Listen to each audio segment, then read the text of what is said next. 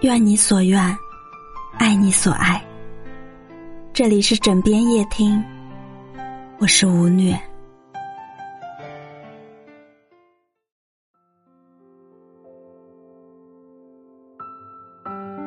小时候，我妈因为觉得我太矮，课桌太高，怕读写时影响视力，给我弄了一个小方凳，让我垫着坐。但我很为难，因为我不是坐最后一个的，我垫上去就会影响后面的同学看黑板，同学会对我有意见。但妈妈的话，我又不敢不听。于是我在上课的时候心惊胆战的拿出小板凳来，刚悄悄的塞屁股底下，就听见后排的同学小声说：“看，他怎么能这样呀？还垫凳子！”我立刻羞愧的把凳子拿下去了，并且在心中埋怨我妈妈：“就是你，让我被同学议论。”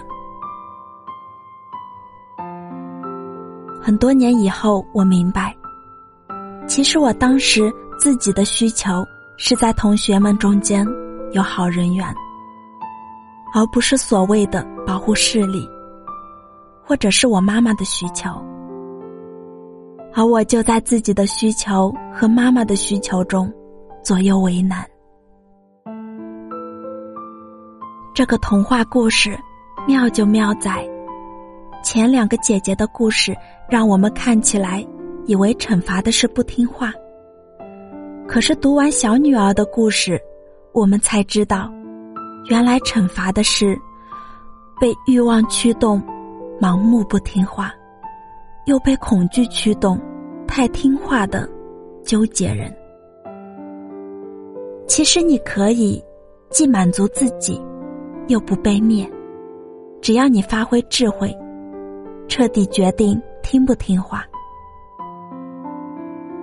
也许我们要问：巫师是坏人，他的话当然不要听。那好人的话要不要听呢？正确的话要不要听？巫师，他是一个拥有很多资源，也可以给你很多资源的人，但同时。又是一个控制你、禁锢你，甚至要灭了你的人，是不是觉得有点熟悉？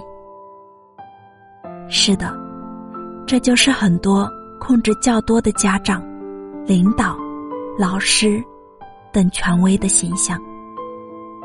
他们也会给你一些好处和资源，但同时又对你。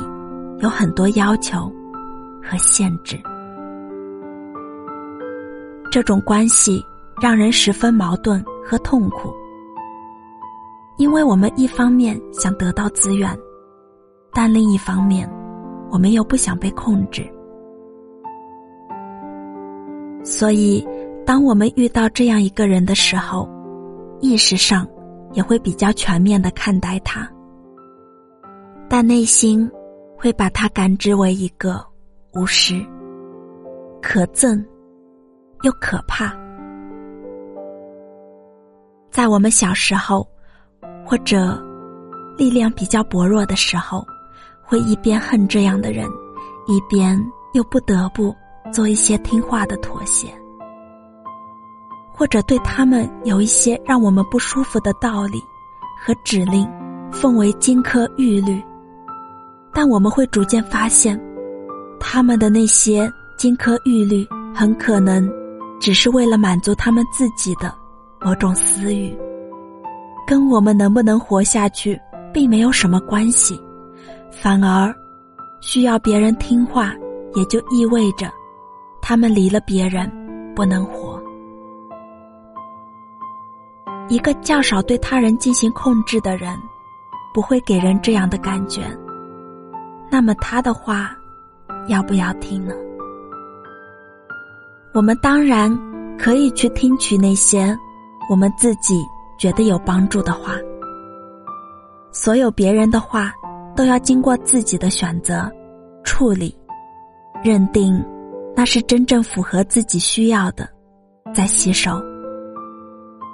童话里的小女儿，听自己的，好像一切顺利，没有一丝风险。